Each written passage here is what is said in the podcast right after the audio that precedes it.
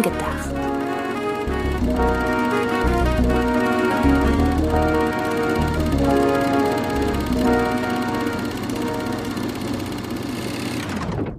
Hallo, liebe Zuhörerinnen und Zuhörer, zu einer neuen Folge von Film gedacht. Film gedacht, so wie nachgedacht, nur mit Film und jeder Menge Kartoffeln. Und Butterkuchen. Denn wir erlauben uns eine Rückbesinnung auf eine Folge, die noch gar nicht so lange her ist. Wir haben ja vor ein paar Wochen über die Bibi und Tina Reihe von Detlef Book geschwärmt. Und das war ja durchaus auch äh, ein wenig kalkuliert, denn so hatten wir perfekt äh, direkt das Thema für den nächsten oder einer der nächsten Podcasts auch mit geliefert bekommen, mussten uns weniger Gedanken darüber machen, worüber wir eigentlich reden wollen, denn dieser Tage ist der neue Bibi und Tina Film in die Kinos gekommen, einfach anders.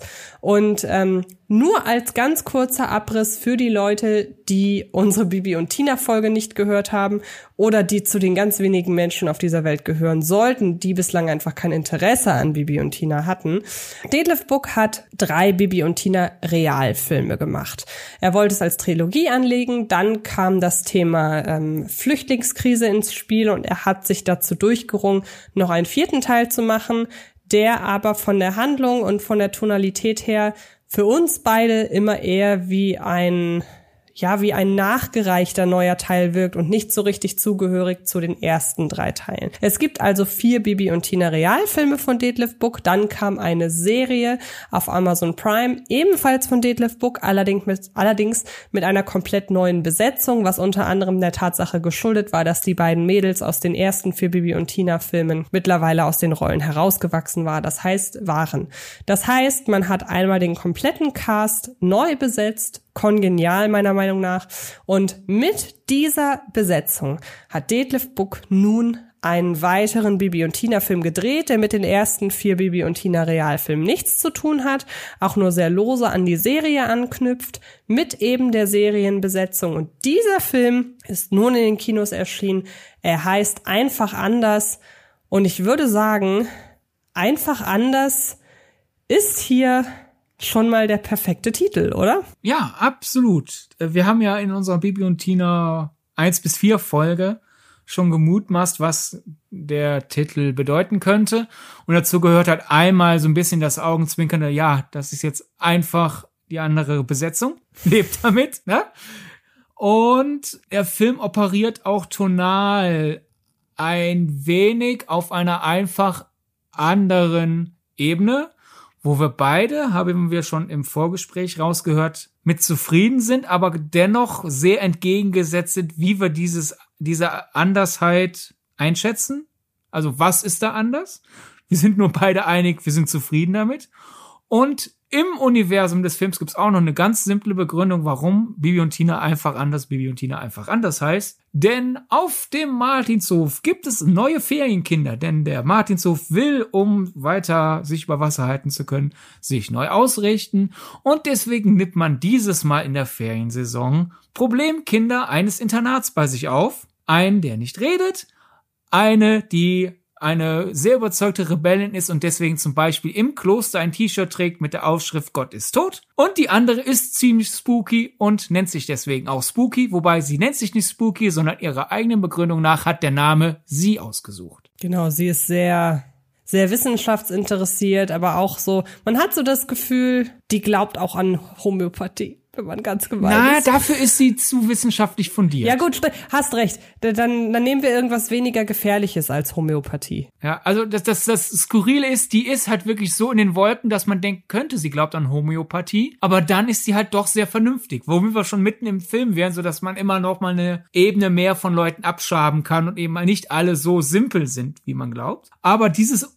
Internat jedenfalls, von dem der Martinshof drei neue Ferienkinder bekommt, heißt einfach anders. Wir haben da jetzt also alle einfach anders Ebenen jetzt mal kurz abgehakt. Und wer jetzt noch folgen kann, ist genau richtig in diesem Podcast. Genau. Und der Titelsong heißt so, der übrigens sehr, sehr toll ist und den es aktuell schon als Musikvideo bei YouTube gibt. Also vielleicht hört ihr da direkt einmal rein. Ja, der Titelsong heißt Anders ist gut. Stimmt. Der Titelsong heißt Anders ist gut. Aber es läuft auch die ganze Zeit im Titelsong die Zeile einfach anders. Ja. Ja, es ist natürlich jetzt, wie gesagt, ich glaube, den Aspekt mit der neuen Besetzung, das ist der, der am leichtesten abgehakt ist. Ja, die Besetzung ist einfach anders im Vergleich zu den ersten Filmen. Punkt. Mehr gibt es da nicht zu sagen. Aber wir können ja zumindest mal ganz kurz noch anreißen, was wir denn zu der neuen Besetzung sagen. Also ich war ja damals im Bibi und Tina Podcast, habe ja so so sehr von der, ja, von der kongenialen Besetzung geschwärmt, wie man es geschafft hat, wirklich Figuren, die man nur von Hörspielcovern oder meinetwegen aus der Zeichentrickserie kennt, dass man denen wirklich so eins zu eins menschliche Ebenbilder zu gecastet hat quasi. Und das ist ein Geniestreich und dass dieser, dass dieser Geniestreich einfach ein zweites Mal funktioniert, selbst bei Figuren, bei denen ich sage, das das, das können die gar nicht hinkriegen. Die können diesen großartigen Michael Mertens als Graf Falco von Falkenstein, die werden nie wieder so einen guten Graf Falco von Falkenstein casten können. Das gleiche gilt für so ziemlich alle anderen Rollen in dieser Reihe. Und allein da ist Bibi und Tina einfach anders, schon einfach anders, denn es ist gelungen die haben es geschafft, noch ein zweites Mal einen wirklich spektakulären, im Sinne der Hörspiele und ironischerweise auch im Sinne der bisherigen Filme äh, funktionierenden Cast neu zusammenzutrommeln. Und ähm, ich muss tatsächlich sagen, ich finde, was die beiden Hauptdarstellerinnen angeht, finde ich die beiden neuen, so neu sind sie wegen der Serie nicht mehr, aber zumindest auf Film, Filmsicht gesehen, finde ich die beiden neuen Darstellerinnen sogar noch einen Tick äh, fähiger einfach im Schauspiel.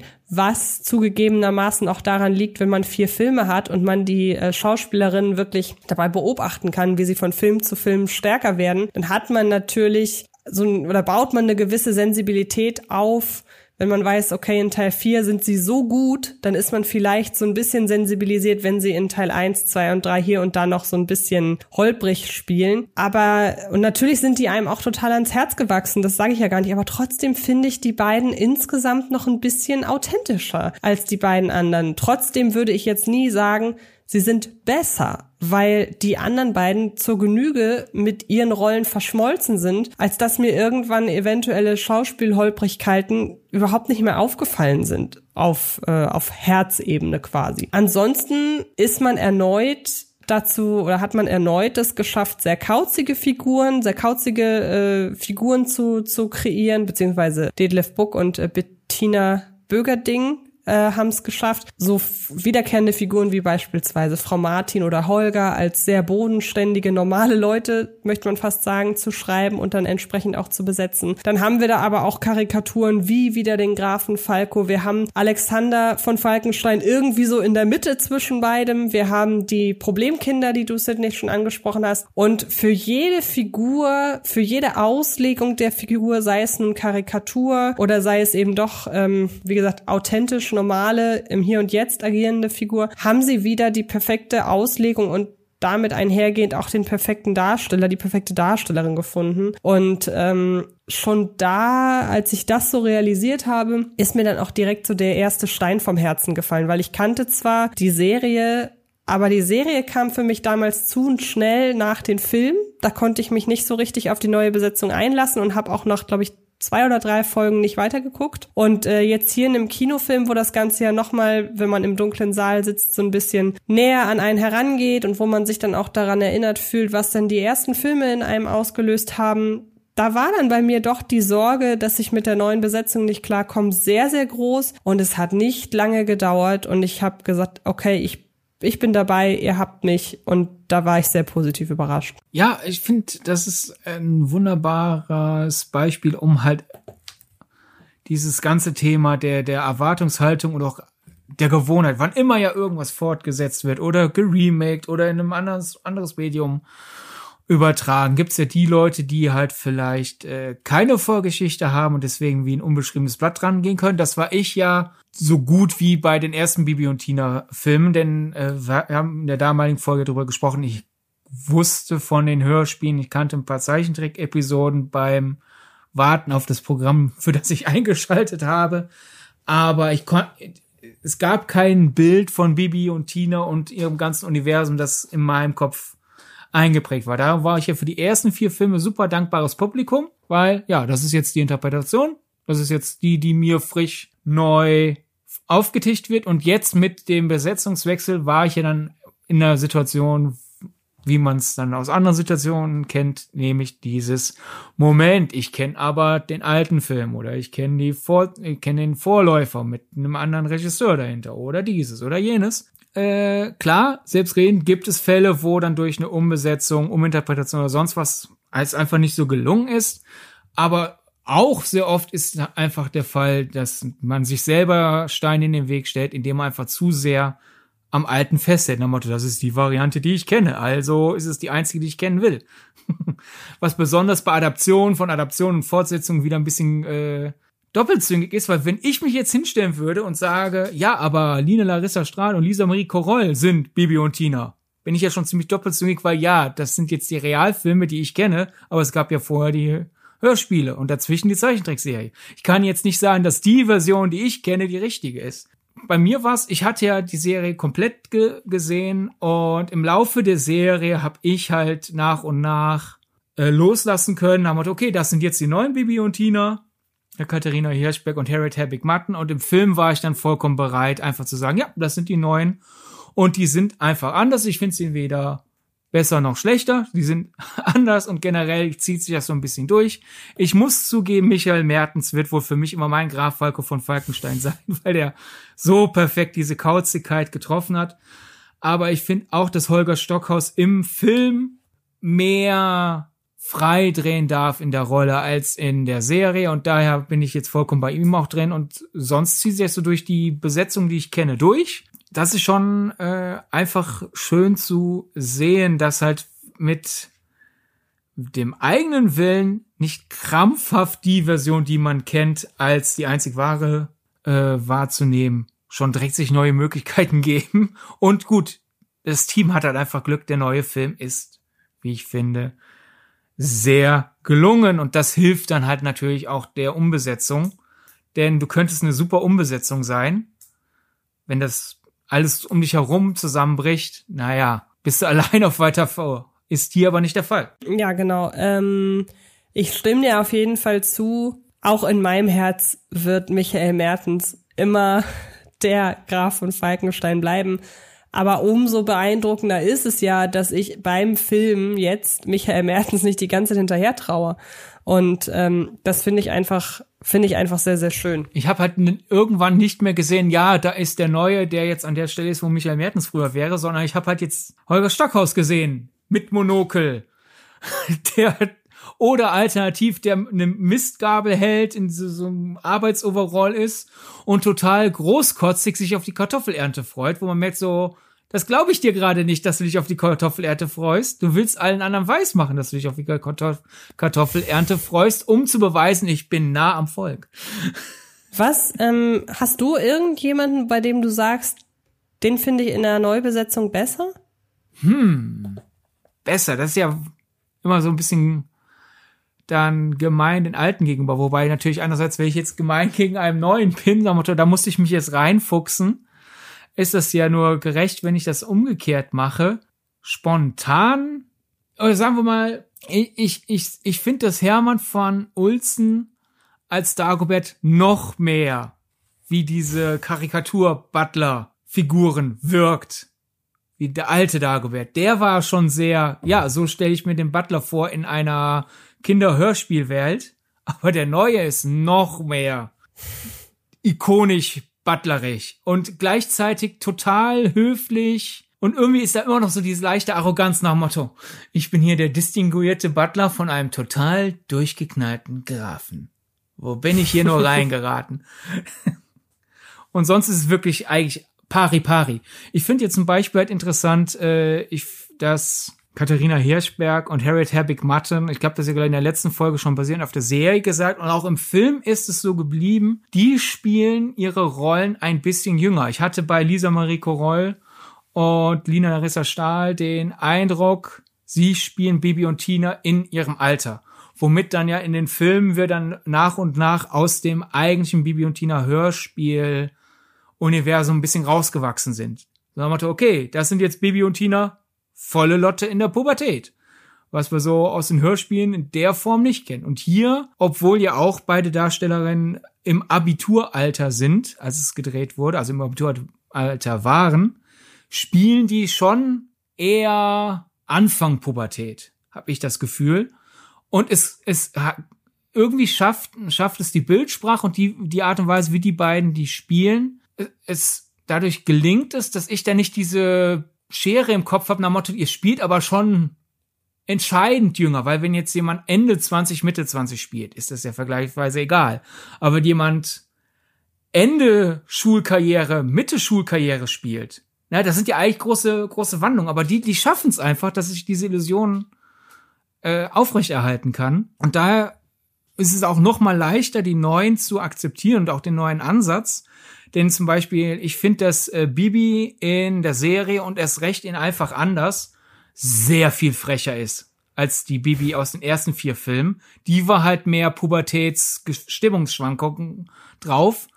Die Bibi hier hingegen kann teilweise sehr kratzbürstig sein, was dann sehr lustig ist, wenn sie sich dann an Disturber stört, die ihr zu sehr die heile Welt kaputt macht. Das hat dann so teilweise ein bisschen was von, pack die doch mal an die eigene Nase, Bibi.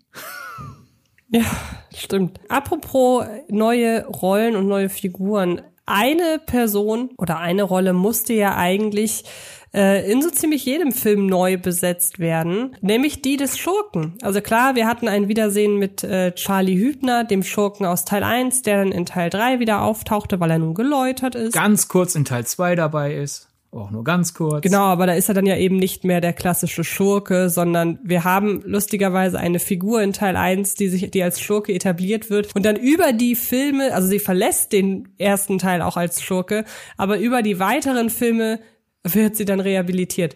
Da haben wir lustigerweise im letzten Podcast gar nicht drüber gesprochen, was das eigentlich für ein Geniestreich ist. Aber gut, wir haben also in jedem Bibi und Tina Film bisher einen neuen Gegenspieler gehabt und den haben wir auch jetzt hier gespielt, nämlich von Kurt Krümmer. Und das ist ja auch durchaus ein wiederkehrendes Muster, dass wir hier sagen, gut, wir haben jemanden, der eigentlich als Comedian normalerweise bekannt ist, beziehungsweise seit neuestem auch durch sein Buch, das er über seine Zeit als ähm, Depre oder dass er über seine Depression verfasst hat, was er jetzt auch stark in sein Bühnenprogramm und in seine Stand-ups mit, ein, mit einfließen hat lassen. Ja, ich glaube, das ist richtig so. Und er spielt jetzt halt hier ja den V. Arscher. So heißt er.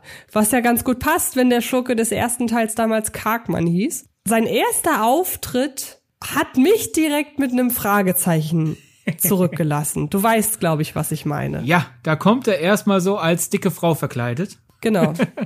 und äh, äh, labert irgendwas rum von wegen äh, Straftat und ohne irgendwelche brauchbaren Beweise oder so, einfach ich behaupte das, ich bin in Uniform, also glaubt ihr mir? Und was hast du gedacht? Was hast du gedacht, als du gesehen hast, okay, ohne dass das jetzt von irgendeiner Seite kommentiert wird, spielt Kurt Krömer nun eine beleibtere, mit Brille und Rock ausgestattete Polizeibeamte. Ja, und, und einen schlecht aufgetragenen Lippenstift. Also. Genau, ja. Äh, die Sache ist ja die, durch die Trailer wusste ich ja, dass äh, V. Arscher nicht durchweg in Frauenkleidung rumläuft. Also wird Kurt Krömer nicht eine durchweg eine Polizeibeamtin spielen. Okay, das ist witzig. Erzähl weiter, ja. Entschuldigung. ich wusste also, gut, da ist Kurt Krömer wird eine Person spielen, die auch manchmal Frauenkleidung trägt, aber nicht durchweg. Und da, daher musste ich in dem Moment nicht viel denken. Für mich war das interessant halt durch die Trailer. Wir hatten ja in der letzten Folge darüber gesprochen, was meine erwartet, was das Hauptthema des fünften Films wird. Ich war irgendwie auf den Trichter, es wird wahrscheinlich um Pride gehen. Irgendwie, das ist mal, mhm. wir hatten ja auch im Bibi und Tina Bahu total eine Nebenfigur, eine männliche Nebenfigur, die in einer Partnerschaft mit einem äh, gleichaltrigen Jungen ist oder jungen Mann, hab gerade so den, den Alterskorridor der Figur nicht drin, ob man ihn noch als Heranwachsen oder schon als Erwachsenen sehen will. Aber jedenfalls eine gleichgeschlechtliche Beziehung. Aber das war ja eine Randfigur, nicht groß kommentiert und durch den Titel einfach anders, dadurch, dass in dem Trailer ja schon äh, die Textzeile dran kam, äh, woher kommst du und wen liebst du, so wie du bist, ist gut. Irgendwie hatte ich in meinem Kopf dieses Okay Pride und dann halt Kurt Krömer als Typ, der einfach anzieht, was er will. Und ihr habt dann gedacht, vielleicht haben wir Figuren äh, unter den ähm, neuen Ferienkindern, dass da vielleicht ein, zwei der Kinder mit ihrer Identität hadern und Selbstbewusstsein wiederfinden müssen. Und da geht der Film ja gar nicht so sehr in die Richtung. Und darum war für mich der Weg der Entdeckung, dass Baby und Tina einfach anders sehr viel trojanischer ist, als von mir äh, zusammengereimt. Denn das Thema ist nicht irgendwie, dass Kurt Krömers V. Arscher mit den Genderformen spielt und vielleicht deswegen in Falkenstein erstmal nicht akzeptiert wird und äh, daher als Schurke wahrgenommen. Und dann muss er beweisen, halt, was, ihr seid die Schurken. Sondern bei V. Arscher ist hingegen, der, der hat Schur was heißt schurkische Absichten? Der hat ein Motiv. Das Motiv geht er schurkischer an als nötig. Deswegen ist er der Schurke aber dass er Spaß dran hat, Klamotten zu tragen, wie er lustig ist. Und der hat die auch Frauenkleidung dann im Laufe des Films, die ihm besser steht als dieses Polizeibeamten-Outfit. Aber da ist die Frage, so gut wie der Mann sich teilweise verkleiden kann, warum hat er sich bei der Polizeibeamtin keine Mühe gegeben? Ist das ein Kommentar an der Polizei? Ich weiß es nicht. Aber das spielt keine Rolle und auch keine der Figuren nimmt daran Anstoß. Sondern der Film lebt einfach wunderbar vor, wenn die Kleidung ihm, ihm gefällt, soll er es tragen kein Thema weiter.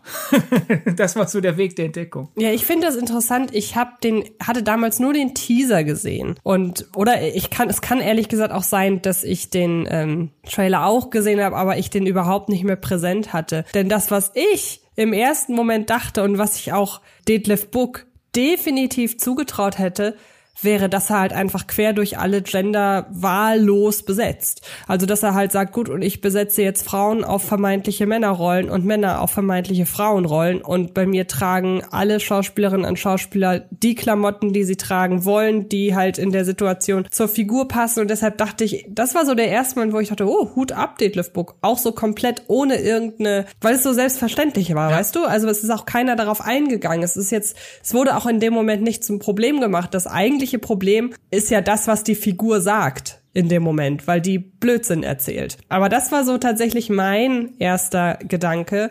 Und man muss ja auch ganz ehrlich sein, wenn Detlef Book das so gemacht hätte, hätte es auch komplett zum Film gepasst. Ja, klar. Äh, äh, es ist einfach nur eine andere Art der Selbstverständlichkeit dann letzten Endes geworden. Aber es ist wie, wie, deine Idee gefällt mir durchaus. Das wäre ja vielleicht mal was für einen anderen Teil dann. Denn das ist ja so eine Selbstverständlichkeit, wie Kenneth Brunner einmal bei Much Ado About Nothing Denzel Washington als Bruder eines weißen Darstellers besetzt hat. Und es wird auch nie im Text irgendwas auf Adoptivfamilie oder so an äh, referiert, mhm. so wie Michael Bay in Ambulance einmal einen Halbsatz drin hat, dass er oder zwei Halbsätze drin hat, dass Jake Gyllenhaal und Yaya Abdul Martin Adoptivbrüder sind und sonst reden sie sich durchweg als Brüder an. Aber da haben wir dann ja eine Erklärung, wie aufgrund der vollkommen unterschiedlichen Hautfarbe, wie die Brüder sein können. Denzel Washington ist einfach der Bruder eines Weißen. Punkt, kein mhm. Kommentar. Und klar, wäre auch cool gewesen, wenn Kurt Krömer halt eine Frau gespielt hätte, aber dass er einen Mann spielt, der halt Kleidung trägt, die wir jetzt in unserer Gesellschaft gemein als Frauenklamotten wahrnehmen und niemand stört sich daran. Es stört sich nur daran, was er teilweise manchmal ab und zu macht, während er sowas trägt. Ist auch gut. Und generell mag ich ja die Ebene, Kurt Krömer ist ja auch schon keine Person. Also Kurt Krömer ist ja schon eine Kunstperson. Mhm. Äh, auch wenn selbst äh, seine ernsteren Projekte mittlerweile unter dem Namen Kurt Krömer rauskommen, ist Kurt Krömer ja eigentlich eine Kunstfigur, hinter der eine Person spielt. Das heißt, wir haben eine Person, die eine Kunstfigur spielt und diese Kunstfigur wurde jetzt in einem Film besetzt, wo sie eine Person spielt, die verschiedene Figuren spielt. Das ist so Tropic Thunder Level an Schauspiel im Schauspiel im Schauspiel. Genau.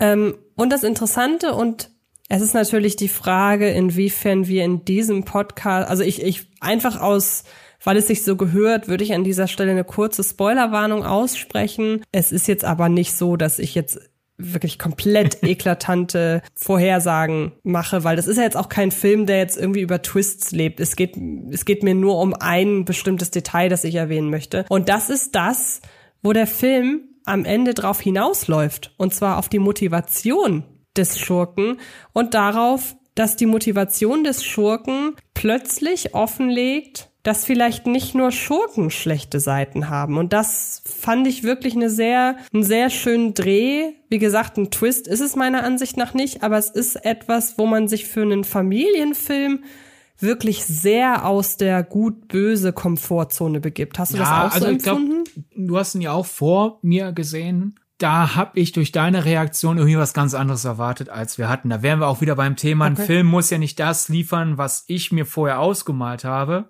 sondern ein Film soll erstmal in mhm. sich gut sein. Oder ein Film soll erstmal das sein, was er ist. Und dann kann ich beschließen, ist es gut oder schlecht. Und da musste ich bei Bibi und Tina 5 basieren auf meiner eigenen Fantasie, der Fantasie angeregt durch die Werbung, angeregt durch deine Reaktion, im Film erstmal loslassen. Und Moment, da reiten wir gar nicht hin. Da reiten wir hin. Der Film ist der Chef. Und dann entscheide ich, wie ich es finde. Ich finde die Motivation von Kurt Krömers Figur V. Archer sehr viel mehr in Linie Kinderfilm, Kinderunterhaltung als gedacht. Denn der Grund, weshalb er das alles macht und auch die Lektion, die wir daraus ziehen, ist sehr viel stärker klassisch Kinderprogramm als auch Bibi und Tina 1 bis 4, wo wir ja immer wieder haben, die sind ja schon sehr, sehr stark eigentlich auch, auch auf ein älteres Publikum dabei ziehen. Die sind ja wie so in der Zielpublikumsauswahl, schießen die wild um sich her. Und Bibi und Tina 5 ist, was das Element angeht, Schurkenmotivation bei V. Archer, zieht der eigentlich sehr niedrig. Aber der zieht mit so einem Stolz und so einer Selbstverständlichkeit so auf eine so niedrige Le Lektion.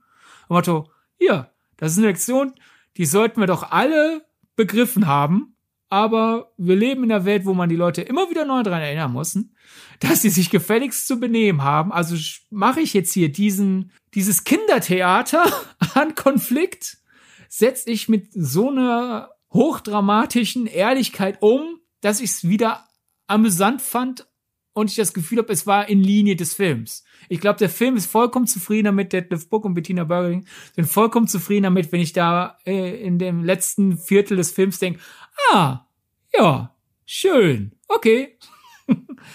Ohne groß mitzufiebern. Äh, weil das eine, eine, eine Schrulligkeit hat, die anders ist als die in Bibi und Tina 1 bis 4. Und die Lektion dennoch mit einer Ehrlichkeit vermittelt wird. Also der, der Film steht dahinter, was er sagt. Es ist nur deutlich niedriger, als ich am Anfang erwartet hätte. Ich dachte, er greift größere Themen konkreter an. Stattdessen sind die großen Themen im Film immer so nebensächlich nach Motto, hier, da muss man doch nicht drüber nachdenken. Mit gesundem Menschenverstand benimmt man sich und weiter geht's.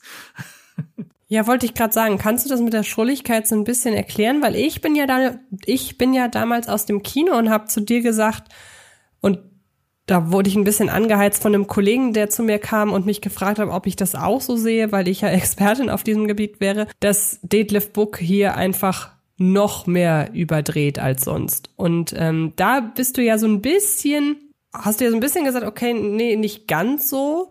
Vor allen Dingen, was den bisherigen Subtext angeht, der ja für dein Geschmack, wie du gerade schon sagtest, äh, nicht wirklich Subtext ist. Aber das klang jetzt aus deiner Perspektive auch nie so richtig kritisch, sondern einfach nur als wie eine Feststellung einfach. Du, du hast jetzt irgendwie so zwei Fragen in eine gepackt. Das, das, das wäre wär dann eine zu lange Antwort. Ich nehme jetzt erstmal eines, Thema Schrulligkeit. Subtext machen wir dann nachher. Mhm. Thema Schrolligkeit, wer die Bibliothina-Folge von uns noch nicht kennt, am besten anhören. Wir würden uns freuen. Ihr verpasst da äh, was, wenn ihr sie nicht hört. Muss man jetzt einfach mal ganz arrogant sagen, für die, die es nicht hören und jetzt weiterhören wollen, ganz kurz gefasst. Die ersten Bibi und Tina-Filme kann man ja zusammenfassen mit High School Musical für Deutsche.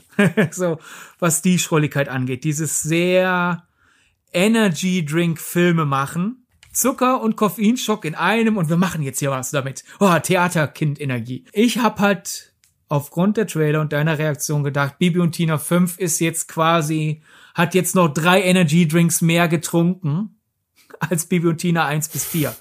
Vor allem Bibi und Tina 3, der ist so für mich der Energy Drinkigste von denen bisher. Und das ist es nicht. Ich finde in der Inszenierung, das Color Grading ist näher an unserer Realität als in den ersten Bibi und Tina Filmen. Die Sprunghaftigkeit der Sequenzen, auch die Art und Weise, wie die Figuren agieren, dass da wirklich alle sich sehr drin genießen, wie seltsam sind. Ich finde, am besten kann man es erklären an der Figur des Alex, der in den ersten Bibi und Tina Filmen sowas von nach seinem Vater kommt und jetzt in der Serie und in Bibi und Tina einfach anders eher das Bindeglied ist, so zwischen der Bodenständigkeit der Martinshof Leute und halt des schrullen Grafen. Wir sind da also alles eine Spur runter. Die Kleidung allein, die Alex trägt, es sind, würde man in die Schule gehen, so wie der Alex aus eins bis vier, würde man die Blicke auf sich ziehen. Hingegen wie der neue Alex kann man zur Schule gehen. Wird auch nicht jedem gefallen, weil wir wissen, ja. wie Kinder sind auf dem Schulhof, ne? Da sind, benehmen sich nicht alle, aber per se wird man weniger Blicke auf sich ziehen. Und deswegen würde ich sagen, Bibi und Tina 5 ist einfach in dessen, wie es vermittelt wird, weniger schrullig. In dem, was passiert, sind wir schon schrullig, allein halt, weil halt so eine Comic-Logik, so, so vor allem so die, in Entenhausen beispielsweise ist man auch gesichtsblind. Es gibt Comics, da, da schiebt sich Donald nur ein Gebiss in den Schnabel und schon erkennt ihn seine Familie nicht, weil der hat auf, hat ja auf einmal einen viel größeren Mund. Trägt immer noch dieselben Klamotten wie vorher, keine Perücke oder auf, aber halt ein, Schna ein Gebiss im Schnabel. Wer bist du denn? und das ist halt dann diese Kurt, diese Kurt Krömer Sache. Ganz am Anfang, so, ja, das wird keine Polizeibeamtin sein. Das ist eine Person, die sich als Polizeibeamtin verkleidet, weil, ne, der überhaupt nicht passende Lippenstift auch dieses Gehabe. Und Motto, hallo, ich bin so wichtig, weil ich von der Polizei bin. So die meisten Leute, die bei der Polizei sind, agieren jetzt nicht gerade so. Und erstmal fallen alle drauf rein. Diese Selbstverständlichkeit des, naja, wird schon stimmen. Das, das kommt auch ein bisschen der Handlung zugute, weil es auch um Fake News und so geht in dem Film, dass dann alle so, so dumm sind, auf alles reinzufallen. Aber wir sind da halt in einer vollkommen Selbstverständlichkeit diesmal in einem Kinderfilmuniversum sozusagen. Während Bibi und Tina 4 ja eher, guck mal, wie schräg hier alles ist. Und der neue ist eher, das, das ist so das zieht sich ja so ein bisschen durch. Also die, die, die inszenatorisch, die schrägsten Momente sind ein paar der Songs, aber sonst wird alles für voll genommen. Was auch queerlig ist, aber es hat natürlich eine andere Queerligkeit als die aus den ersten vier Filmen. Verstehst du, was ich versucht zu erklären? Ja, doch, verstehe ich. Ich habe es beim ersten Mal tatsächlich nicht so richtig verstanden, muss ich gestehen. Okay. Aber jetzt äh, klingt nein, jetzt klingt's, jetzt klingt es deutlich nachvollziehbarer als ja. noch vorher. Also sozusagen die, die, die Bildsprache ist etwas mehr auf dem Boden angekommen, während ja. das Drehbuch meinetwegen noch weiter abgleitet in, ja. in andere Welten. Nee, gut, das verstehe ich. Ähm, aber was wir natürlich haben, und jetzt kommen wir zu dem Punkt, den ich eben gerade so ein bisschen versucht habe, mit dem anderen zusammenzufassen, was aber das Ganze eher verkompliziert hat. Wir haben ja noch, wir haben ja nicht nur eine Inszenierungsebene, sondern wir haben auch noch eine Handlungsebene. Und du hast es eben schon anklingen lassen, das, was in den bisherigen Bibi und Tina Filmen verstärkt eher durch Subtext transportiert wurde, beziehungsweise erst Subtext war und sich dann mehr und mehr auf eine, auf einen Text quasi zubewegt hat, ist nun hier ähm, von Anfang an sehr direkt eigentlich schon. Aber der Film hat eben auch so den ein oder anderen Handlungsstrang. Der finde ich so auf Erzählebene die Schrulligkeit, die du in, der Inszenierung vermisst, so ein bisschen ausgleichen kann. Stichwort Aliens. Ver vermissen nicht. Es ist einfach nur anders. Mhm. auch wenn es langsam zum Running Gag wird. Ne, mhm. Ne? Ich habe halt eine inszenatorisch größere Schrulligkeit erwartet, habe aber sofort realisiert, ach, die kriege ich nicht ist ja nicht mein Problem. Das Film soll ja einfach nur das, was er macht, gut machen. Das hat er gemacht. Und daher vermissen, nein. Du, du wolltest irgendwas mit Subtext, Text und Aliens fragen. Ich habe die Frage aber nicht ganz verstanden, was an mir liegt, nicht an dir. Aber kannst du mir sie noch mal? Ich habe gesagt, dass ähm, dass die Schrulligkeit auf der dass die Schrulligkeit auf der Erzählebene teilweise in der Lage ist, die fehlende Schrulligkeit in der Inszenierung auszugleichen. Wenn wir ja. zum Beispiel an den ganzen Alien-Subplot denken. Genau, also der Film hat folgende Handlungsfäden. Ein Handlungsfaden ist Meteoritenschauer plus ein abgestürztes UFO über Falkenstein. Mhm. Wir haben die Handlungsebene Falco von Falkenstein äh, ist angeblich gar kein Graf oder ist vielleicht nicht angeblich kein Graf, sondern definitiv kein Graf. Und deswegen so die Identitätskrise unseres Grafen. Und wir haben die Handlungsebene neue Ferienkinder auf äh, dem Martinshof und eines der Ferien Ferienkinder, nämlich Disturber, gerät mit Bibi aneinander. Und Disturber denkt sich halt, warum nervt diese blöde Hexe mit ihrem Hex, Hex? Und Bibi denkt sich, warum ist diese blöde Kuh von mir so genervt? Und Tina denkt sich halt, warum sorgt die hier für Streit und warum, warum achtet niemand auf mich? Und diese Fäden laufen mal in entgegengesetzte Richtung, dann überkreuzen sie sich wieder. Ja, allein halt natürlich die Ankunft von Aliens ist natürlich ein, ein Grad an Schrolligkeit, äh, inhaltlicher Andersweltlichkeit, wortwörtlich, die Bibi und Tina 1 bis 4 nicht hatten. Aber mit der ganzen Subtext-Text-Sache ich, ist, ich finde, in drei geht's ja definitiv um Pubertätsprobleme, Geschlechterstreit, wo, wo kommt das her? Vier, oh, die sind aus ihrem Heimatland geflohen, denen geht's schlecht, was machen wir? Und in fünf, dieses ganze Identitätssuche, akzeptieren, dass man anders ist und so, was wir ja ganz am Anfang angesprochen hatten und was ich halt aufgrund der Trailer dachte, ist aktiv Thema, ist aktiv eine Storyline, ist immer wieder einfach so zwischendurch. So nach Motto, okay, hey, Graf Falco sucht halt was, wer bin ich, wenn ich kein Graf bin? V. Archer, wer ist V. Archer, wenn er ja dauert jedes Mal, wenn wir ihn sehen, jemand anderes ist. Und halt das Element wie äh, das, das besagte Bibi, die ja auch gern mal Sprüche austeilt, aber insgesamt ja sehr freundlich und fröhlich wirkt und ja auch wirklich Leuten hilft, bildet sich ein, dass Disturber, die ja sehr counterculture aussieht, mit ihren raspelkurzen Haaren und den Klamotten und diesem ganzen Klimbim, den sie um den Hals trägt, die teilt auch Sprüche aus, aber damit ist sie ja eine freche Mistgöre, während ich ja die fröhliche liebe Bibi bin. Also dieses Leute vorschnell verurteilen, weil einem irgendwas am Auftreten nicht passt. Da sollte man uns ändern. Und es ist nie die Storyline, es wird nie konkret behandelt, sondern es läuft immer in den anderen Storylines mit. Und dadurch äh, ist das Thema doch so präsent, wie ich anfangs erwartet habe, bloß halt anders verteilt. Was ich halt, was mir halt beim Gucken, nicht direkt beim Gucken, aber jetzt irgendwie auch vermehrt, wenn wir so drüber schreiben, auf, äh, drüber schreiben, drüber reden, auffällt, ist, ich habe so ein bisschen das Gefühl, und das ist ein Problem, dass ich mir vorstellen könnte, dass man das vielleicht so beim Schreiben gemerkt hat und das ist eigentlich ein Riesenkompliment. Irgendwie ist unsere Welt doch schon längst so progressiv. Die akzeptieren doch längst, dass jeder anders ist. Und ja. deshalb so diese klassische, jeder ist anders und anders ist gut, um halt wirklich den, äh, den, den Titelsong hier eins zu eins zu zitieren. Das fühlt sich im Bibi und Tina Universum so überflüssig an. Weil irgendwie wissen das alle schon. Vielleicht ist es deswegen nicht ein, ein konkreter Handlungsfaden, sondern es sind immer Eben, wieder genau. kleine Reibereien. Weil, ja, genau. ich hätte halt wirklich ja, kann mich nur wiederholen, erwartet, dass halt eine Storyline wirklich vielleicht ist, dass eine Figur realisiert. Was weiß ich, sagen wir mal, oh, bin ich vielleicht bi? Habe, darüber habe ich nie nachgedacht. Und damit, das wird dann Handlung. Kommt nicht vor. Es mhm. gibt Identitätssuche und damit kann man als Publikum da rein interpretieren, was man will und sagen, mhm. okay, bei mir äußert sich das so, bei dem äußert sich das so. Aber es wird mhm. nie aktiv ausgehandelt. Und da sind wir wieder beim Thema Erwartungshaltung. Ich könnte mir vorstellen, natürlich gibt es Situationen, wo man sagt, ich habe erwartet, das ist jetzt Thema, es ist nicht Thema, also Film schlecht.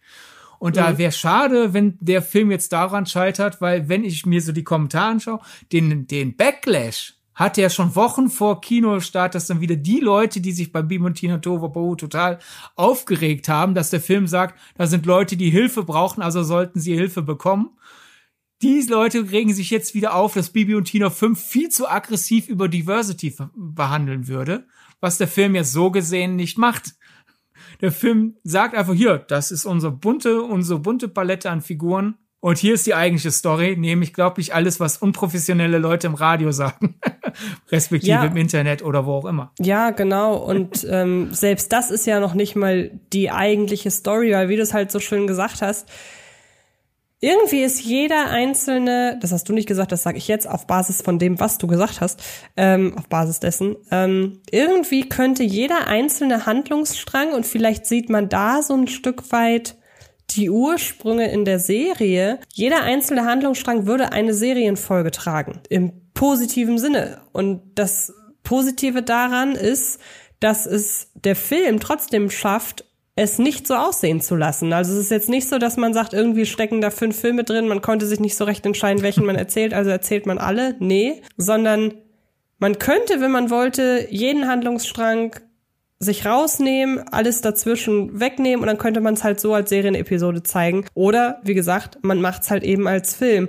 Und ich finde, das ist vielleicht ein Zugeständnis an die Seriendramaturgie, wer weiß. Ähm, vielleicht noch nicht mal bewusst, sondern eher unter, unterschwellig, unbewusst.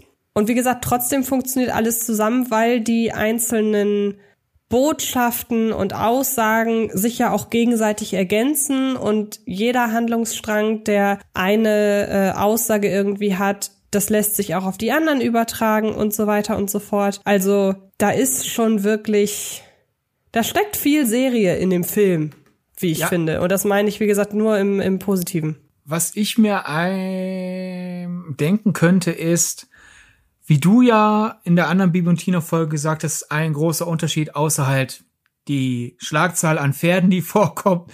Großer Unterschied Bibi Blocksberg Hörspiele, Bibi und Tina Hörspiele ist, Bibi Blocksberg Hörspiele sind schräger, aber leichter zu konsumieren, weil es eher in den meisten Fällen einen Storyfaden gibt.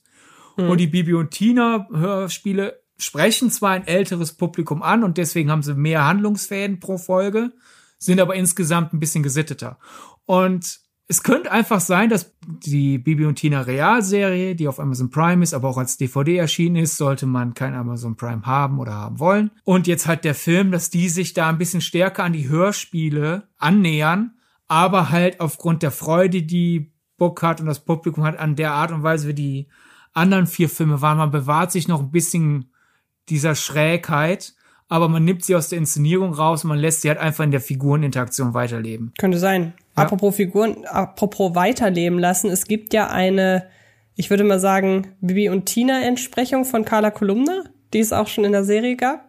Genau, die Fanny Fröhlich, die, was ich sehr süß finde, richtige Probleme mit dem Gendern hat. Also einmal begrüßt sie ihre ZuhörerInnen und Zuhörer. Mhm also ZuhörerInnen mit dem äh, Glottesschlag. Das heißt, sie hat schon alle be begrüßt und begrüßt dann nochmal die Zuhörer.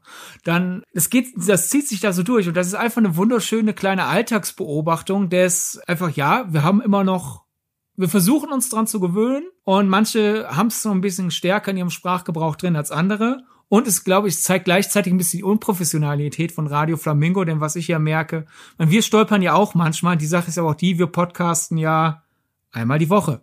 Hm. Wenn man hingegen sich anschaut, professionelles Fernsehen, professionelles Radio, die Leute machen diesen Gender Gap schon vollkommen, äh, nee, Gender Gap ist ja eher der Gender Pay Gap. Also die machen diesen Glottesschlag halt mittlerweile wie aus dem FF, weil die ja ununterbrochen moderieren. Und Fanny Fröhlich hat immer noch Probleme, so zu reden, wie das, was sie denkt, was sie ist, nämlich eine 1A Radionatur.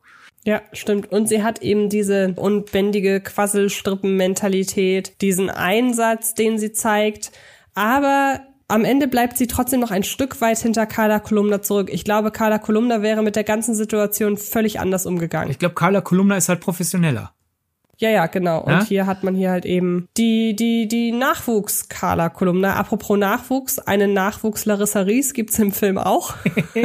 ja, das ist echt, ob, äh, verrückt, was halt äh, brünettes Haar plus Zöpfe und, und so wie so eine lustig freundliche Art äh, ausmachen kann. Pauletta Pollman als Spooky sieht aus wie Mini Larissa Ries, obwohl Larissa Ries gar keine Cola-Boden-Brillengläser trägt. Aber dennoch, der Vibe ist vollkommen Larissa Ries. Das ist verrückt. Ja, voll Als hätte man sie geklont. Also Wirklich, also Larissa, wenn du das hörst, guck dir das mal bitte an. Das ist wirklich krass. Ja. Wie ähnlich die dir sieht. Ja. Äh, aber auch nochmal zurück auf die, die, die Intensität, wie die Themen angesprochen werden. Weil zum Beispiel, kenn, kennst du, deswegen kam ich vorhin als Beispiel, was ich dachte, wovon der Film handeln könnte. Kennst du dieses Bisexual Lighting? Mm, mm, mm.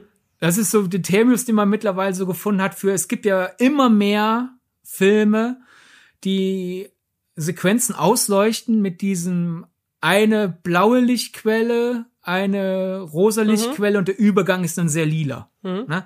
Das gibt's ja bei John Wick, bei Atomic Blonde. Der ESC vergangenes Jahr war voll mit Bisexual Lighting. Immer dieses, ja, die beiden Lichter zusammen ergeben halt ein schönes Bild. In ihrem Lied, äh, Nein, danke, auch äh, mit der wiederholten Textzeile, eure Welt ist lächerlich. Da wären wir wieder schön bei Meta-Ironie. Die, die alles hinterfragende Disturber rennt wütend über den Martinshof und während alle anderen mit einem freundlichen, freundlichen Gesicht ihrem Tagwerk nachgehen, brüllt und singt die denen ins Gesicht, wie lächerlich und langweilig und unangenehm kitschig sie das alles empfindet.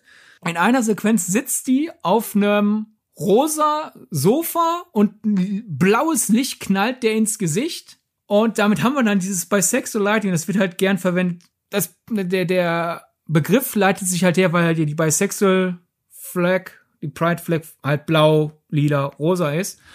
Und daher einerseits einfach, ach, man hat die Farben aus dieser Flagge genommen, daher das Licht, aber auch, es gibt halt Filmschaffen, die dieses Licht benutzen, um auszustrahlen, ja, die Figur ist bi und dann kommt das in der Szene mal vor oder auch nicht.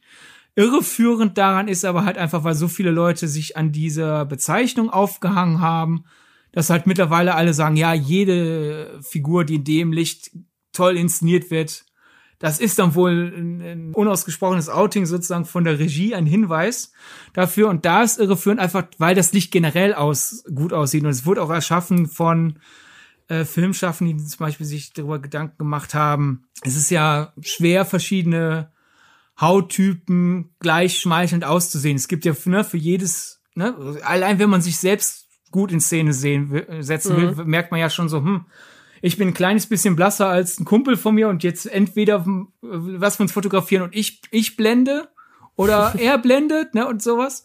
Und man hat dieses Licht mehr oder weniger gefunden, weil sehr gut in Partyszenen funktioniert. Also da kommt das ja auch oft vor.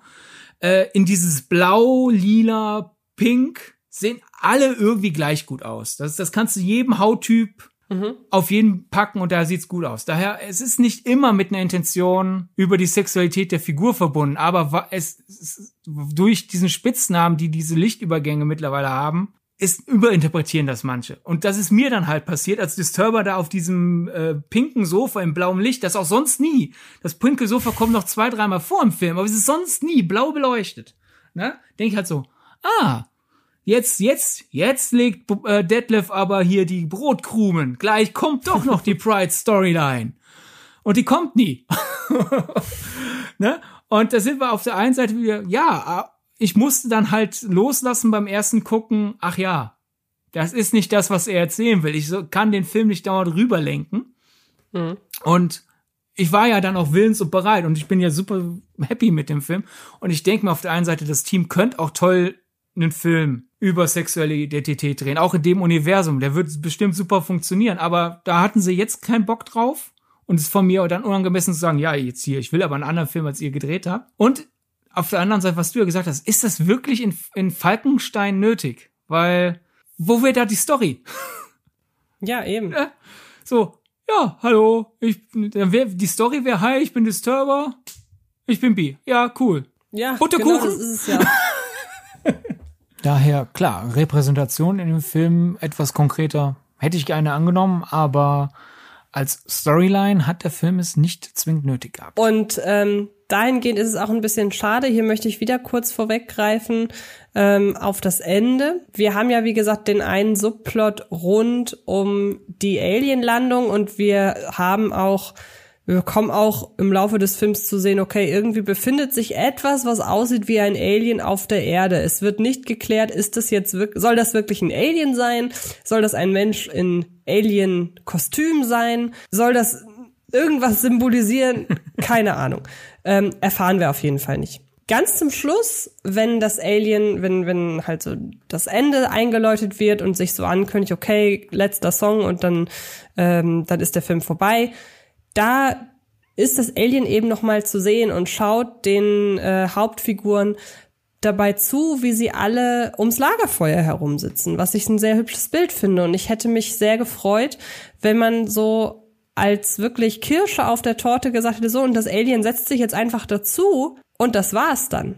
Also es wird halt einfach willkommen geheißen. Es wird nicht darauf eingegangen, ob dieses Alien, dass das Alien ein Alien ist, weil es geht ja eben genau darum, um dieses ähm, jeder ist anders und jeder ist cool quasi. Und das ist, finde ich, so der einzige Wermutstropfen am ganzen Film, inklusive und alle, beziehungsweise ein, ein recht mieser Computereffekt noch, der nicht unbedingt nötig gewesen wäre. Aber das hätte, hätte, da hätte ich mich gefreut, wenn man das noch gemacht hätte. Und ich weiß, dass es dir da ähnlich ging. Ja, auf, die sind ja auf dem Hinweg, als das ja doch, die sind kurz erstaunt, hoch, wer ist denn hier auf dem Hof? Komische Gestalt.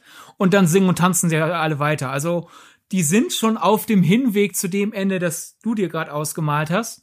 Aber mhm. so wie es gemacht ist, beim ersten Mal gucken, habe ich gedacht, hä? Schon zu Ende? Weil, oh, das Alien ist hier und kriegt jetzt was und dann tanzen alle weiter. Es wirkt halt so wie der, die Hinleitung zu einer letzten Szene. Ja. Und hätte es sich dann noch mit in den Kreis gesetzt, der übrigens, es gibt ja mehrfach äh, Kamerafahrten von oben zum Lagerfeuer, das selber aussieht wie ein UFO. So wie die das Lagerfeuer aufgebaut haben. Mhm. Äh, schöner Kunstgriff. Äh, hätte es sich noch dazu gesetzt, dann, dann hätte der Film halt auch wirklich einen Schluss gefunden. So wirkt's halt ein bisschen abrupt.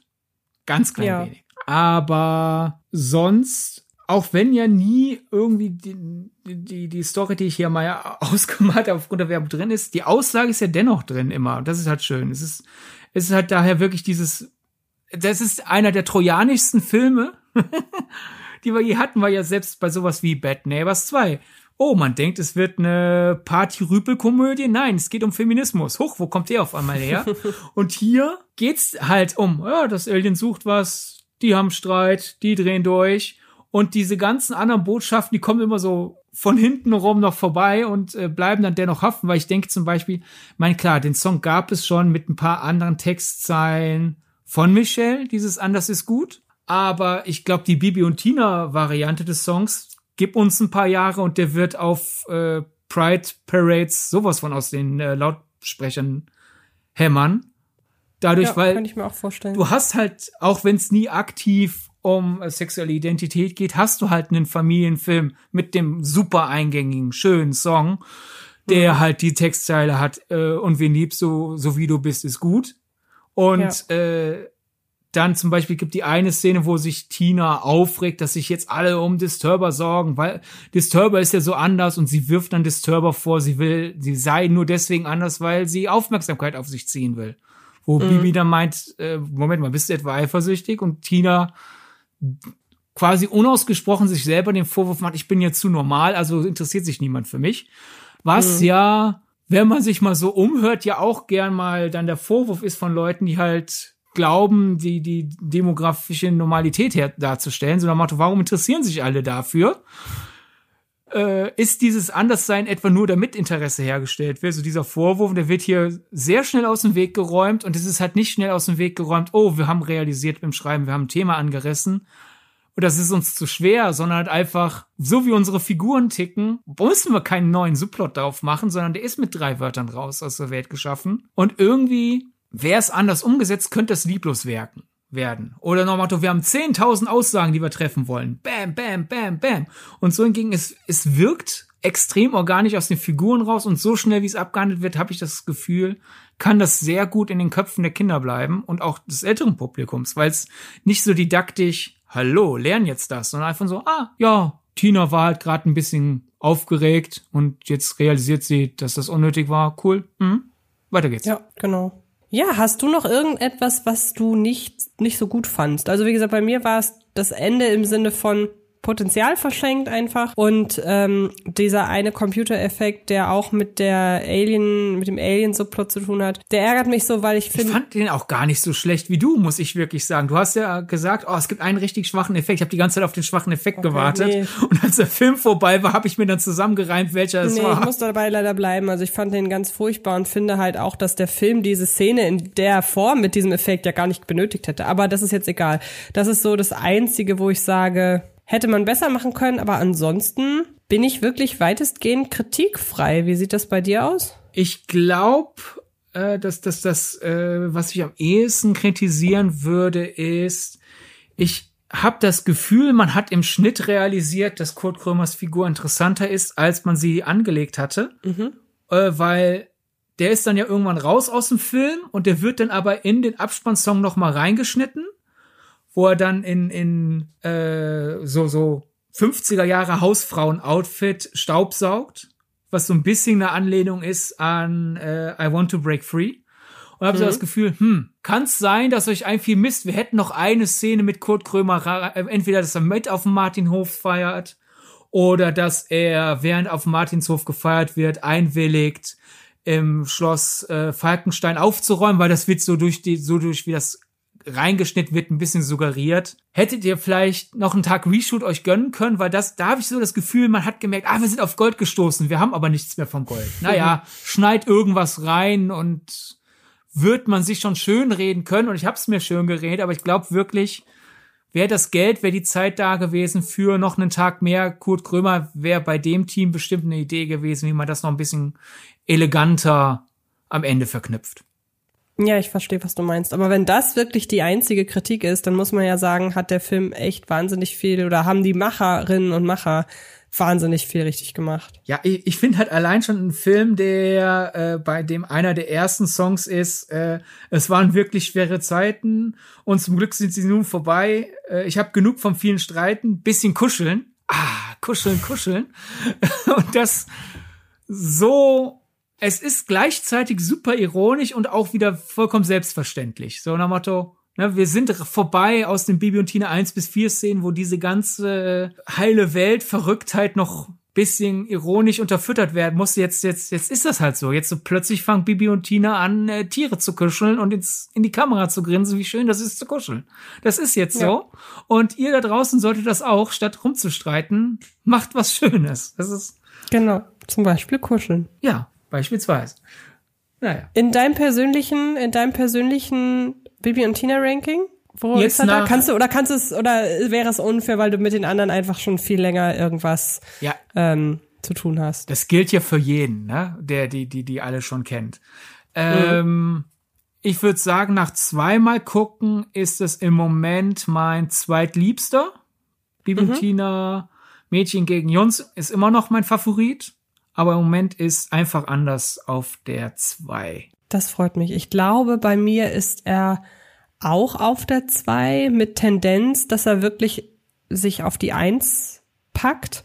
Ähm, aber ich finde einfach, oder ich sag mal so, ähm, wie vergleiche ich das? Toho Wabohu total, also der vierte, hat einfach so viel hinterlassen, weil der so eine so eine Wucht hat. Also ich meine, allein der Song irgendwie, alles ist Musik oder ähm, was würdest du tun? Das sind so Dinge, die halt so eine emotionale Wucht haben und auch bei mir auslösen. Und der ganze Film steht für mich wirklich so über allen anderen, einfach weil er so ein Gesamtkunstwerk ist. Aber aufgrund dessen kann ich den auch nicht immer gucken, weil der natürlich schon sehr ernste Momente einfach hat. Und aufgrund der ganzen dramatischen Aspekte ist das kein Film, den ich mir wie gesagt, immer angucken kann. Und ich glaube, da hat einfach anders wirklich den Vorteil, dass ich da wie halt bei jeder anderen, ich meine, klar, bei, bei Toho, Toho Wabohu total geht am Ende auch gut aus, aber der ist einfach anders, ist noch ein bisschen weniger Kopf und noch mehr Herz und noch mehr Bewegung und noch mehr Energie. Und da muss man sich nebenbei nicht immer noch so extrem mit den wirklich ernsten Problemen herumschlagen, die es in der Welt so gibt. Und deshalb glaube ich, hat einfach anders das Potenzial von mir öfter gesehen zu werden. Von der reinen Qualität und dem Eindruck, den der Film hinterlassen hat, wäre aktuell aber Toro Waboho total noch auf der Eins bei mir. Ja. Äh, ich finde, wir sollten noch, nachdem wir ja äh, von Spooky die Darstellerin genannt haben, der Gerechtigkeit halber noch sagen, Disturber, Emilia Nöth, auch absolut. Mhm. Ich finde, die kann man noch äh, als Newcomerin, da, äh, Newcomerin bezeichnen. So viele andere Rollen hatte sie noch nicht. Großartig, also wie sie da bereits in der besagten Szene da den Martinshof fertig macht oder wenigstens versucht. Ja. Äh, wie sie Bibi nachäfft und die hat dieses, die hat sowas, die ist eine absolute Kim. mhm. Für die, die den Begriff kennen, äh, wer nicht, kann ihn entweder in deinem in einer Folge des Bibi Blocksberg Podcasts und die Generation Korsettenkinder nach. Ansonsten ganz schnell hier erklärt. Ach so, soll ich? Ja, wir haben die Serie Pastewka und ähm, in Pastewka gibt es zwei Figuren. Das eine ist die Frau Bruck und das andere ist Kim. Beide Figuren sind eher darauf angelegt, Bastian das Leben besonders schwer zu machen. Und beide spielen ihre Rollen auch wirklich ganz hervorragend. Aber während die Darstellerin von Frau Bruck, von Svenja Bruck, ähm, das Ganze so ätzend anlegt, dass man die Szenen mit ihr kaum aushält, hat man an der Performance von ähm, von Kim regelmäßig Spaß. Und ja. das sind so zwei verschiedene Arten von beides sehr gut gespielt, aber ihre in Anführungsstrichen Schurkenrollen unterschiedlich angelegt, so dass es einmal auch auf einen selber abstoßend wirkt, weil dieses äh, Schurkendasein so überzeugend ist und einmal geht man mit mit dem Schurken so ein bisschen. Genau, also quasi Svenja Brock ist, ich, ich fühle mit Bastian Pastewka mit. Da ah, oh, die ist ja wirklich nervig. So, dann ah, oh, da, da werden wir die, die Schuhe unserer Hauptfigur gelenkt und bei Christina Dorego als Kim ist her, ob, hey, ja, Bastian mag zwar unsere Hauptfigur sein, aber ich habe gerade mehr Spaß daran, wie Bastian eine drauf bekommt von Kim. Und Emilia Nöth als Disturber, auch wenn sie halt äh, sich mit unserer Protagonistin und äh, 50 Prozent der Titelfiguren anlegt, habe ich einfach gerade mehr Spaß mit Disturber. Und dann äh, gegen Ende hin auch mit ihr mitfiebern. Es gibt eine Szene, wo ich wirklich fast schon ein Kloß im Hals hatte. Und dachte, oh, ui, der geht's gerade zu sehr, zu schlecht. äh, mhm. Super gespielt. Und Leander Losoto als Silence, sie haben ihn weniger angesprochen als äh, die anderen beiden Ferienkinder, weil er halt weniger zu sagen hat, aber auch der ist eine angenehme Präsenz. Und ich könnte mir echt vorstellen, generell alle Jungdarsteller in, in einfach anders, mhm. dass da noch viel Karriere wartet, weil das Talent ist sehr groß und sehr da. Ja. Ja. so, äh, eine Frage an dich noch. Was würdest du empfehlen als ersten Bibi und Tina Film für jemanden, der in der Position ist, wo ich damals war? und wirklich nahezu keine Berührungspunkte hatte mit der Reihe bisher. Womit steigt man am besten ein? Ent ich weiß, das ist jetzt keine, keine pauschale Antwort. Ich würde aber wirklich sagen, entweder mit dem ersten oder mit dem fünften, weil beide den einen Neustart ermöglichen. Also entweder ein Start oder, na sagen wir, wahlweise ein Neustart oder einen Start. Weil entweder machst du es halt wie mit ähm, dem ersten Bibi und Tina-Film und wächst komplett neu in die Reihe rein. Oder du umgehst quasi geschickt den Moment des, ich muss mich neu an eine Besetzung gewöhnen und fängst dann einfach an, mit dem jetzt fünften Film.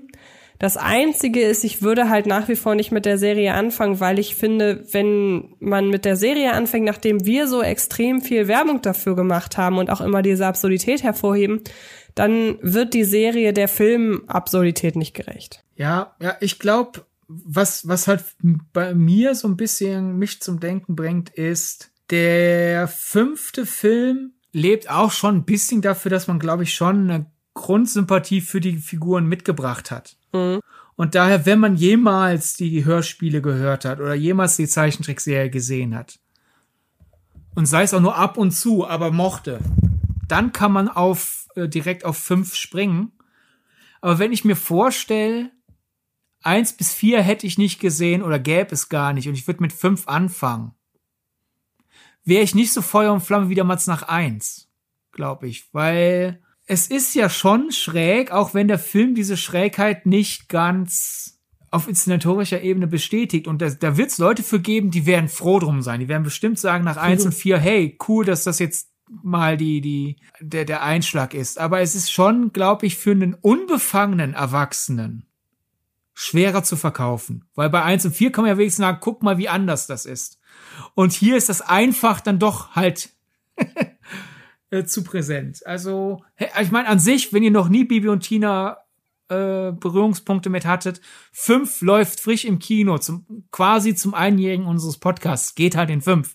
Und wir hoffen, dass es funktioniert. Aber es ist schon eine Weiterführung einfach einer bestehenden Begeisterung für die Figuren. Also eine Sache, die ja auf jeden Fall dafür spricht, ähm, dass man nicht mit dem fünften anfangen sollte, wäre ja, dass, um, da komme ich nochmal zurück auf was, was ich vor gefühlt einer Dreiviertelstunde gesagt habe. Man weiß ja vielleicht noch, also wir wissen jetzt, dass wir in Falkenstein keine Plumpe, alle sind anders und dass es auch gut so Moral bräuchte, weil Falkenstein in der Welt von Detlef Buck so progressiv ist, da wissen eh alle, was Sache ist.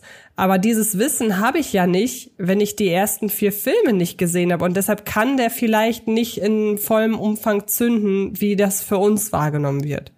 Möglich. Ja.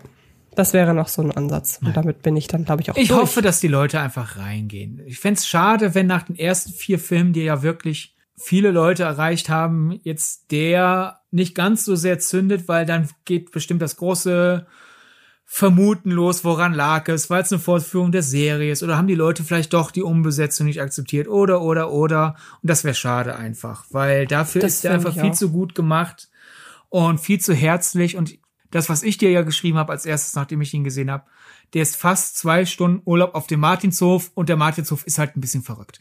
Und ja. das ist einfach ein so schöner Wohlfühlfilm, wo aber dennoch es halt durch die Kauzigkeit nicht einfach nur langweilig kuschelig ist. Und das ist so ein schönes Gefühl. Und wenn das jetzt an den Kinokassen nicht gewürdigt wird, wäre das so schade, dass dann das Rum überlegen losginge. Das hat er nicht verdient. Ja, das finde ich auch. Apropos Urlaub auf dem Reiterhof, was ihr, was für euch überhaupt keine Auswirkung hat, weil wenn ihr diese Folge hört, ist das alles eh schon vorbei. Das war jetzt erstmal unsere letzte Aufzeichnung, weil ich eine Woche in den Urlaub fahre. Deshalb haben wir direkt äh, mehrere Folgen hintereinander aufgezeichnet. Ich wollte einfach nur damit angeben, wenn ihr das hier hört, dann liege ich irgendwo in der Pampa auf einem Berg oder sitze auf dem Pferd. Nee, wenn die Leute das hören, bist du schon wieder zurück. Dann bin ich schon wieder zurück. Naja, dann war das aber die letzte Woche auf jeden Fall so. Dann habe ich nämlich Urlaub auf dem Reiterhof gemacht und bin jetzt die Entspannung in Person. Ja. Hast du dir verdient? Cool. Das habe ich auf jeden Fall. Da werde ich auch jetzt gar nichts mehr relativieren. Ich habe mir das extrem verdient. Und ähm, das Einzige, was da jetzt noch zu sagen ist, wie ihr uns erreichen könnt. Mir ist keine Überleitung eingefallen. Antje wird vielleicht Fotos von ihrem Reiterhof-Urlaub teilen auf Instagram. Und wie findet ihr sie auf Instagram? Ähm, über Antje Wessels, genauso wie bei Twitter. Auch wenn ich noch überlege, ob ich den Urlaub für ein Digital Detox nutze. Mach Aber das. warten wir mal ab. Mach das. Und ähm, du bist zu finden bei Twitter unter Sir Donnerbald und bei Instagram unter Sydney Schering. Und man kann uns auch noch über die offiziellen Wege quasi kontaktieren. Wir sind überall, wo es um Filme geht, als Filmgedacht angemeldet. Twitter, Instagram und bei Letterboxd. Da sind die Kontaktmöglichkeiten vielfältig und wir freuen uns jederzeit über eure Nachrichten. Genauso wie über positive Reviews, wo immer man positive Reviews hinterlassen kann. So und für ein Abo denn selbst wenn ihr uns jede Woche händisch runterladet, erstens, hey, vielen Dank für die Mühe, aber zweitens ist es für euch bequemer, wenn ihr uns einfach abonniert. Und warum auch immer Algorithmen finden es wichtiger, wenn Leute einen Podcast abonniert haben, als wenn sie ihn jede Woche selber runterladen. Wo ich mir denke, Algorithmus, du siehst doch, wie begeistert die Leute sind, dass sie sich jede Woche die Mühe machen. Ist doch mehr wert als ein Abo. Nein, Algorithmus sagt, Abo ist mehr wert. Also, wenn ihr den Algorithmen zeigen wollt, dass ihr uns lieb habt, Ein Abo bitte. Genau. Und dann hören wir uns nächste Woche wieder. Bis dahin, macht es gut und bis bald. Das war Filmgedacht, ein Podcast von Fred Carpet. Mit freundlicher Unterstützung der völlig filmfanaten Köpfe von Anche Wessels und Sidney Schering. Filmgedacht kann Film gelauscht werden. Und zwar auf allen gängigen Podcast-Plattformen.